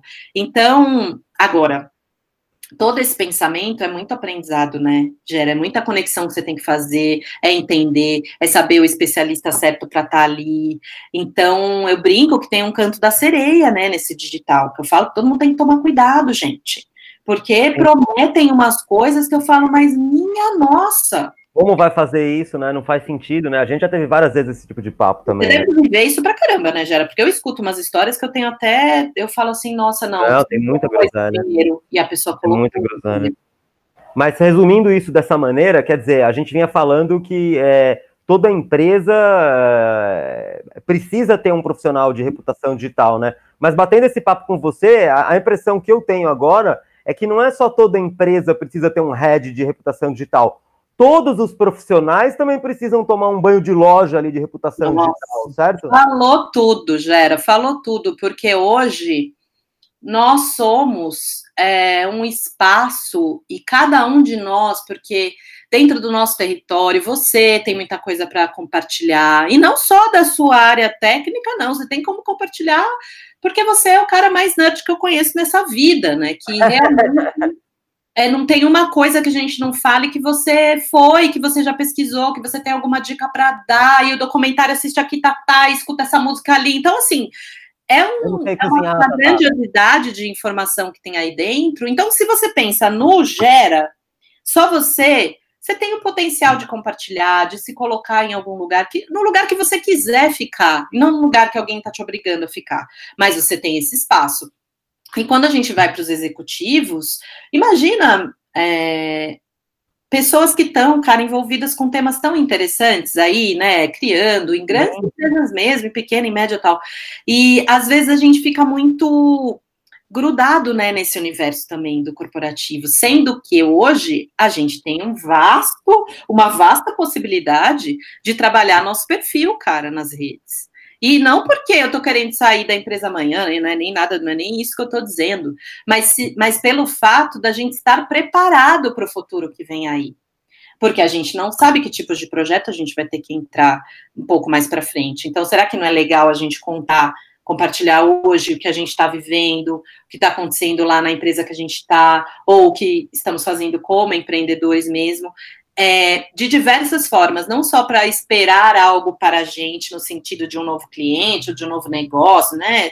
Não é também toda hora só estar pensando nisso, mas pelo fato da gente poder construir coisas positivas, sabe? Construir uma relação melhor. Então, eu me preocupo muito isso. Acho que a reputação digital é isso, né, gente? Se for para a gente ficar compartilhando coisas que não vai ser útil, que não vai agregar na vida do outro e que não tem possibilidade da gente sair de um, de um mundo que a gente está hoje para melhorar para as próximas gerações, nem que seja num, num, convite à reflexão, ah, puxa vida, né? Acho que a gente pode fazer bem mais, né, do que, do que a gente faz. Então, é, é meio é tudo isso que você falou, é mais consciência. Sim, todos nós temos que cuidar da nossa reputação, não é só nossa marca. Sim, a gente vê muita briga, vê muita picuinha de quinta série nessa rede social, cara. Desculpa. Quinta, quinta C, né? Que é aquela série que tem mais bobo ainda.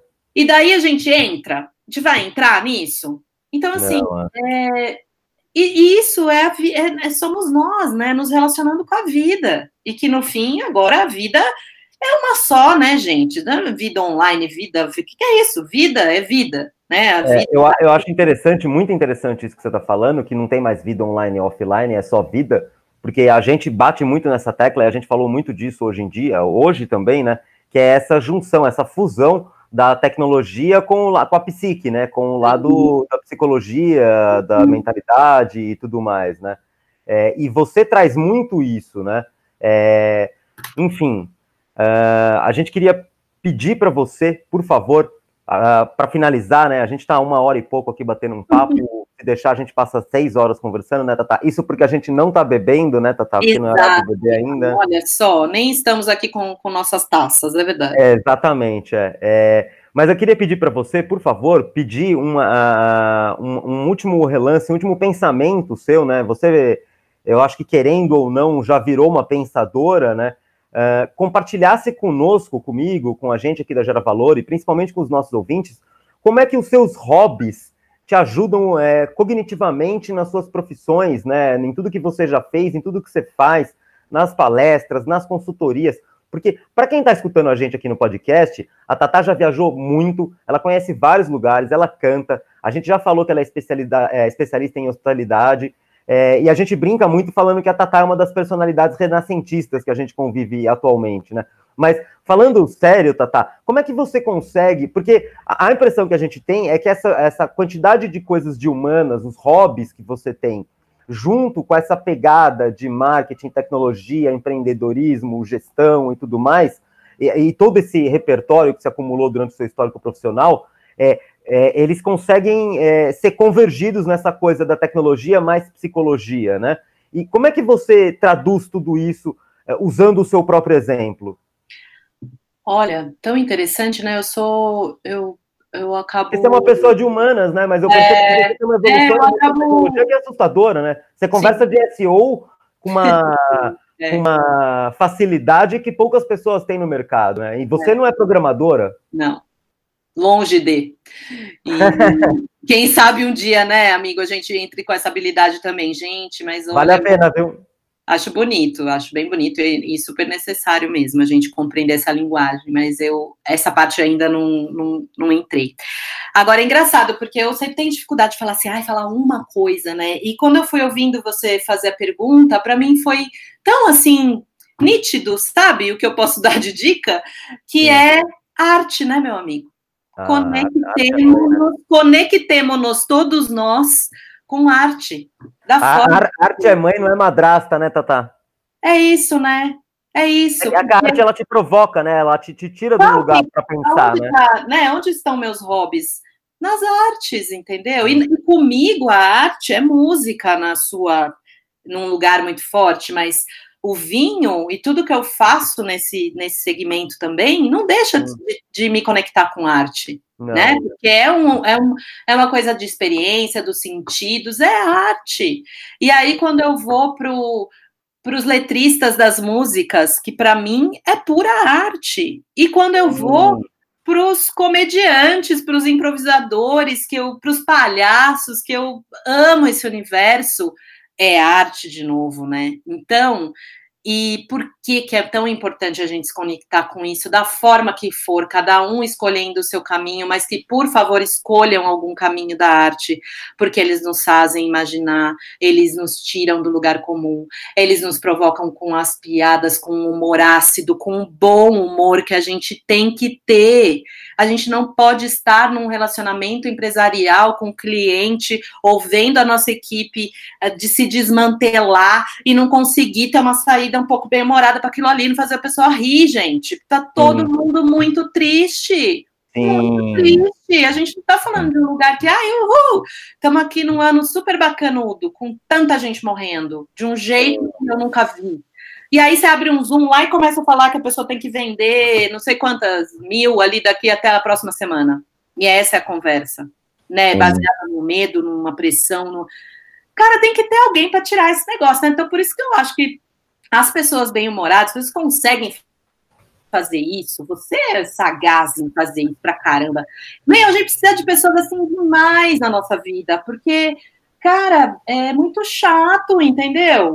um, um, uma dura em excesso, né? Assim como o também, que, que não tem, que é caótico demais, a gente também. É, não é, não é para virar stand-up comedy, né? Mas é para transformar numa coisa humana, né? Agora, cara, para mim a arte ela consegue, da forma que for, separar na frente de um quadro, você ler uma poesia, você.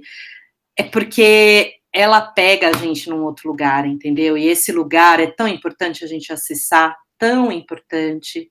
E, então é o que eu indico para você, meu querido. Você já faz isso, né? Muito também. É uma sempre boa, né? E, mas é, é a mensagem que eu passo para todos, assim, se conectem com a arte, tenham fé na vida, tenham fé no processo, principalmente, tenham fé, porque é, esse processo é muito bom, né? A gente estar em movimento nos faz gerar alguma coisa, por mais difícil que seja esse movimento, né? Por mais doloroso, por mais é, por um lugar que parece que não vai ter luz, né? Que a gente vai falar, ah, eu vou fazer tudo isso e assim eu não consegui ainda chegar no ponto de equilíbrio do meu negócio. Ok, fé no processo, né? Vai. E e é o Gil, né, gente? Anda com fé, eu vou, que a fé não costuma falhar mesmo, entendeu? Ah, o Gil é, é fantástico. Vamos, Você me fez lembrar. Oi, desculpa. Vamos com eles, né? Eles nos acompanham e, e, e, podem, eu acredito demais que essa turma da arte, do teatro, do. Cara, eles são assim é, essenciais na nossa vida, essenciais. E que é, a gente eu... possa pensá-los e trazê-los para o dia a dia da corporação, tá? Porque a gente não traz essas pessoas para o dia a dia da corporação e eles precisam passar por lá, cada vez mais. Você sabe que eu tento, né? E aí você brincou que eu acabo trabalhando muito bem essa coisa de às vezes fazer piada, talvez por causa do. do, do... Eu sou uma pessoa sarcástica, irônica uhum. e tudo mais, eu acho que eu não faço piada boba, né? Ela tá sempre baseada numa situação e é sempre ironia normalmente. É, mas é durante. Pô, até hoje eu faço isso. É, hoje em dia, principalmente, porque é, é a gente que toma conta da empresa e a gente tem um artista com a gente, né? Que é o Matheus. Uh, e, e, a vida inteira, a vida inteira eu, me, eu, eu, eu usei da arte para alimentar negócio, sabia? A vida inteira. E aí as pessoas entendem assim umas coisas como, por exemplo, teve duas situações assim que são muito. Uma é extremamente maluca e a outra bem engraçada até, é, que eu acho que vale a pena contar para compartilhar com os nossos ouvintes e você vai dar risada também. É, uma vez eu estava numa galeria, estava numa galeria de arte aqui em São Paulo, a Vermelho, é famosa, uhum. e aí uhum. uma amiga minha trabalhava lá. E aí a gente saiu de lá para tomar cerveja em algum boteco. É. E aí a gente estava tomando cerveja, milhares de cervejas depois. Ela falou assim: esse cara tá roubando. Aí eu falava para ela, mas roubando o que você está falando, né? Que história é essa? Esse cara tá roubando? Ela falou: tem um cara, eu não sei, eu não sei se você já ouviu falar. Você ouviu falar num Banco Santos? Falei, não. Ela tem um tal de Edemar Cid Ferreira, é, não sei nem se eu posso contar isso no ar, mas acho que eles não vão ouvir. É, ela falou assim: é, esse cara foi na galeria e ele comprou a coleção inteira. Eu falei, pô, não vou citar o nome dela no ar, né? Não vou dar essa mancada a essa hora. Aí eu peguei e falei assim, pô, mas e daí, né? É, pô, eu também, se eu tivesse dinheiro pra caramba, eu fosse numa galeria e visse que tudo era legal, eu comprava. Aí ela falou assim: não, não, Gera, esse cara tá lavando dinheiro. Ela cantou a bola do Edemar Cid Ferreira. E aí é, eu perguntei para ela por que, que ele tava por que, que ele usava arte para lavar dinheiro? Ela falou, porque a arte entra numa história da economia que você estuda, mas ninguém presta atenção. Ela estudou porque ela estudou artes. Eu que estudei, não estudei economia, mas estudei administração. Já estudei economia, mas informalmente, né? Nunca fiz faculdade Sim. de economia. Sim. É, entendo tudo um pouco, mas é, é mais por, por, por, curiosidade e facilidade do que estudo mesmo, né? Oficialmente. E ela falou: o pessoal usa porque se você compra um quadro que hoje vale mil, quem é que disse que amanhã esse quadro não vale um milhão? E se ele de mil vale um milhão, você está lavando dinheiro. Aí eu, uau! Aí eu comecei a prestar atenção nisso. E aí você vai vendo que isso, quer dizer, uma coisa que está extremamente ligada ao mercado de artes, e ele está absurdamente conectado ao mercado financeiro. O Edemar Cid Ferreira é um exemplo claro disso, né? E aí isso acaba me alimentando de um jeito ou de outro em algumas situações, que é de poder é, transitar entre esses dois mundos, né? Por esses dois lados do balcão. E aí, usando a segunda história, e aí a gente é, entra no recado final e tudo mais, porque senão deixar eu e você aqui, né, Tata, tem papo para horas. Né? Vamos é... tomar o tempo de todos os podcasts ever, Gera. Não, não estamos, estamos bem dentro ainda. Ele talvez seja o segundo mais comprido, mas acho que é muito conteúdo que a gente está trazendo. Tá? Ai, então, é, é, muito tá legal. Quem está escutando, a gente está aprendendo muita coisa, está indo atrás de nome de livro, uh, nome de psicólogo, está indo atrás do que, que é os nomes que você citou, os nomes que eu citei. Então, acho que faz muito sentido para quem está escutando a gente. Que bom. E aí, é, uma segunda experiência que eu tive, eu apresentei durante uns bons anos, né? O grupo de usuários. Eu já usava, já zoava dentro de casa, né? Dentro da sonda, que eu falava assim, pô, não tem um nome melhor? Grupo de Ai, usuários, não, parece um grupo de usuários de droga. Mas assim, chamava grupo de usuários. É. E aí era extremamente engraçado, e a gente chegou a ter umas edições com 120 pessoas, e eu ficava uhum. lá no palco falando, e eu falava, você tinha que falar sobre negócios, sobre tecnologia, e você estava ali com 120 pessoas né? É, então, você tem aquela coisa das pessoas. E as pessoas, para elas poderem te respeitar, elas precisam entender que o que está ali é uma pessoa também, né? Uhum. É, e aí, assim, você tem um monte de imprevisto, né? Você que é do ramo de hotelaria, quem sou eu para te falar isso, né? Mas você tem um monte de imprevisto. E aí eu lembro que teve um ano que a gente fez nos, nos auditórios que eles eram pequenos e eles estavam ficando muito cheios, né? E a gente falou, pô, vamos levar para o auditório da matriz porque ele é maior. Beleza. Aí eu falei, cara, vocês têm certeza que não vai dar nada lá? não vai dar pau, não vai dar rolo, não vai chover. É, não, é longe, mas não vai dar nada, nada. Me prometeram. Veio o e-mail do presidente falando: Gera, relaxa, não vai dar nada. Eu falei para os caras não fazerem nada. Ponto. No meio, começou a apresentação, eu comecei a falar, é, tocou aqueles é, ensaio, treinamento de incêndio. Ah, de incêndio. Cara, todo mundo, eu falando, a gente também, isso é só, tem que sair, é o bombeiro, é a data do bombeiro. E eu, para explicar isso, o Whirlpool, é, é os Minas, olha o nível dos clientes. Só gente gigante e eu tendo que explicar isso. E aí eu peguei, no outro do, do ano seguinte, eu falei, pelo amor de Deus, faz no auditório pequeno.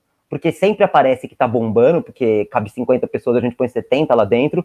E é legal pra caramba, as fotos ficam lindas, fica todo mundo acumulado. Hoje em dia, em tempo de Covid, é, uma, é um suicídio, suicídio. é um genocídio ter uma ideia dessa, né, Tata? Mas por quê? Quantas vezes a gente foi em festa e a gente falava, pô, vai fazer festa?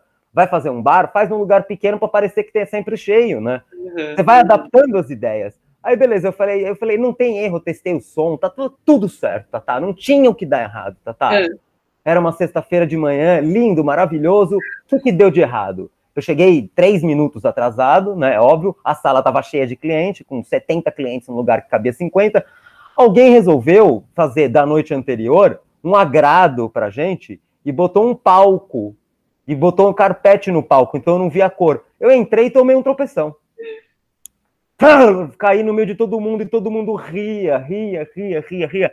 E aí eu fui aprender depois que aquilo, eu, fazia aquilo instintivamente, mas é aquilo eu poderia usar como técnica. Sim. E depois várias apresentações que eu fiz, eu fiz piadas programadas, que na verdade eu acabava pegando ali algum gancho de alguém e virava um pouco de stand-up comedy por alguns minutos para poder quebrar o gelo, né? Senão você acaba não, não, não, não, conseguindo isso, né? E eu acho que o recado final do que você deu aí, é, e eu não sei se você concorda com ele, né? Eu tô querendo botar palavras na sua boca e não é isso, pelo amor de Deus, mas é o recado final ele acaba sendo que arte, literatura, cultura, toda essa ciência de humanas, né? Isso é alimento para a alma, né? É óbvio que a gente aqui está falando de um futuro que não tem mais como voltar à questão de tecnologia, ela avança muito rápido. Então, pessoal, continuem gostando e prestando atenção em tecnologia, mas prestem atenção nas pessoas também. É isso mesmo, Tata?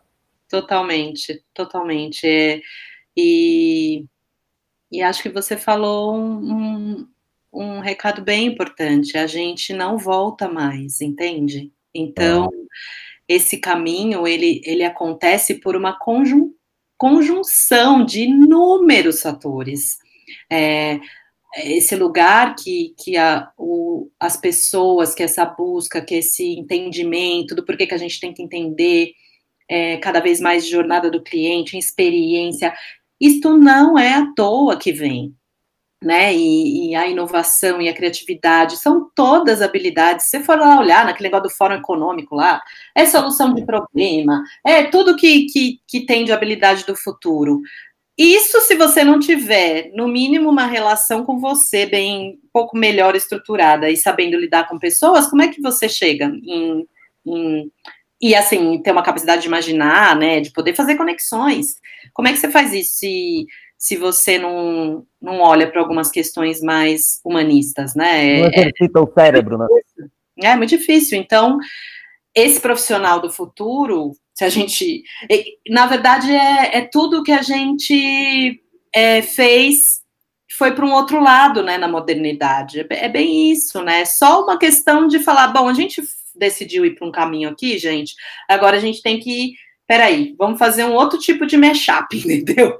É meio isso. E nessa, é, e só que isso mexe muito com as nossas crenças, né? Com, com um lugar que não é bolinho, não é confortável, não é facinho, não é gostosinho olhar para a sombra, entendeu? Olhar para o preconceito que a gente tem, ah, que beleza para os pré-julgamentos que a gente faz. Então, assim, é, para o jeito que a gente que a gente reage numa situação de estresse, é assim, sabe? É legal olhar para isso? Não, mas é, é o que a gente tem que fazer. E aí, volto, né?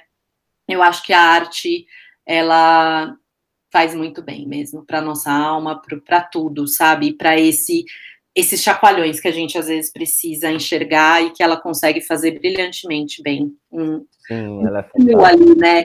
De, de é, com, às vezes, muitas vezes eu, eu gosto muito da coisa do humor, né? Para mim, o humor, Sim. gente, cara, ele faz um, um, uma, um jeito da gente ver umas coisas, né? Que é sensacional. Hum. É muito bom. Sim, sim, sim, sim. É, no começo do ano, pré-pandemia, né? Eu lembro da gente, acho que você não estava comigo, mas estava com o Carlos, com o Café, com a, com a Kelly. A Kelly já foi entrevistada aqui também. E aí é, a gente tinha ido na exposição do Sesc, do Cildo Meirelles. É, e eu comecei a admirar ele, não porque tinha um amigo em comum que trabalhava para ele e tudo mais, não só por isso, né? Não só pelas obras dele, é óbvio que são fantásticas.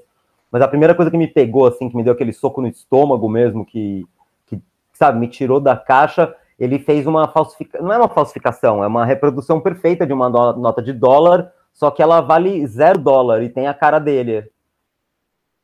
E isso é uma obra de arte. Quem tem, é, existem nota, é, essas cópias. É. Eu tenho um amigo meu que é um artista e uma vez, eu, há muitos anos atrás, eu cheguei para ele e falei, pô, Dudu, você você tem uma dessas notas, né? Ele tem, tá comigo, vai continuar comigo. Se um dia eu precisar vender, se tiver dinheiro para pagar, a gente vê se faz negócio. É. Mas não tá comigo, é óbvio, né? Tá com ele. Mas enfim, Tata, queria agradecer demais, demais, demais a sua participação. Eu acho que tem muito conteúdo aqui. Uma das edições com conteúdo mais é, digital e humanizado que nós já tivemos, e isso é extremamente importante para essa fase que a gente vive. Eu queria pedir, por favor, para você compartilhar com os nossos ouvintes as suas redes sociais, os seus sites, e-mails, é, como é que o pessoal te contrata, como é que o pessoal fica sabendo mais sobre você, como é que o pessoal pode te acompanhar nas redes sociais, porque você tem um movimento muito forte com redes sociais e tem muita dica valiosíssima que você posta. Então, uhum. acho que vale muito a pena deixar isso aqui para os nossos ouvintes, por favor. Ah, legal, Gera. Olha, pessoal, eu tô, eu estou é, no LinkedIn, vocês podem me achar como Thaís Souza. É sempre com cuidado, né? é com acento, né? Então eu tento tirar o acento das redes sociais e o meu Thaís é sem H. Então é Thaís Souza e o Souza com Z. Isso no LinkedIn. No Instagram é arroba Thaís Conselheira. Então, arroba Thaís Conselheira, vocês vão me achar lá no Instagram. E Facebook Thaís Souza também, como no LinkedIn. É, o meu e-mail é olá, arroba thaissouza.com.br. E, por favor, fiquem à vontade. É, esses temas todos aí que a gente tratou são temas realmente que conversam com, com algo de, é, de muita importância para mim. Então, eu sou assim, a minha alegria é poder trocar. Ai, Thaís, eu queria então estudar mais disso que você falou, daquilo. Bom, é o meu prazer é, é, é contar dessa minha caminhada, por onde eu tenho passado, para quem quiser trocar mais sobre qualquer um desses temas. E Gera, foi. Ah, eu sabia já que ia ser incrível, né? É sempre muito prazeroso trocar com você. Então, eu que te agradeço pelo convite, por participar desse projeto da Gera Valor. Eu sou muito, muito, muito, muito fã de vocês e desejo muita luz, assim, e, e perseverança na caminhada de vocês. Obrigada, viu? Para todos nós, Tatá, Tatá, somos nós que agradecemos, nossos ouvintes que agradecem. É, eu acho que vale a pena refrisar que todos esses temas que nós abordamos hoje, eles fazem parte do escopo profissional dos serviços que você oferecem, né? Então, assim, todo mundo que estiver escutando a gente e fizer sentido, uh, expressões que a gente escutou aqui, como uh, segurança psicológica, o poder da percepção, uh, a própria reputação digital e tudo mais, procurem a, a Thaís, procurem a Tatá, que vale muito a pena, ela de fato transforma digitalmente, é uma das poucas pessoas que eu conheço que transformam digitalmente os negócios. Hum. Eu gostaria de agradecer não só a Tatá, não só o seu conhecimento também, Tatá, como se fosse uma outra pessoa, né? Porque é muito conhecimento, né?